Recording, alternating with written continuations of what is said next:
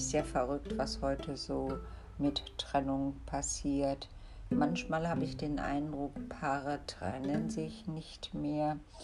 Der eine von den beiden verhält sich einfach so lange wie ein Arschloch, bis der andere einfach aufgibt.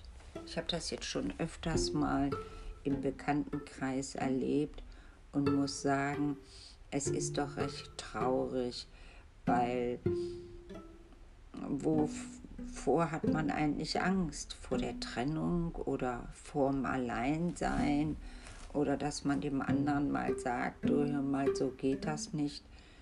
Wo ist denn das geblieben, dass wir uns um uns selber kümmern und auch ein bisschen emanzipiert sind? Also es ist traurig, dass das leider so ist und ich finde das manchmal auch schlimmer als eben Schläge. Und ich habe im Bekanntenkreis mehrere Frauen, wo das jetzt so ist, besonders jetzt, wo die auch älter sind. Und das finde ich dann wirklich unter aller Kanone.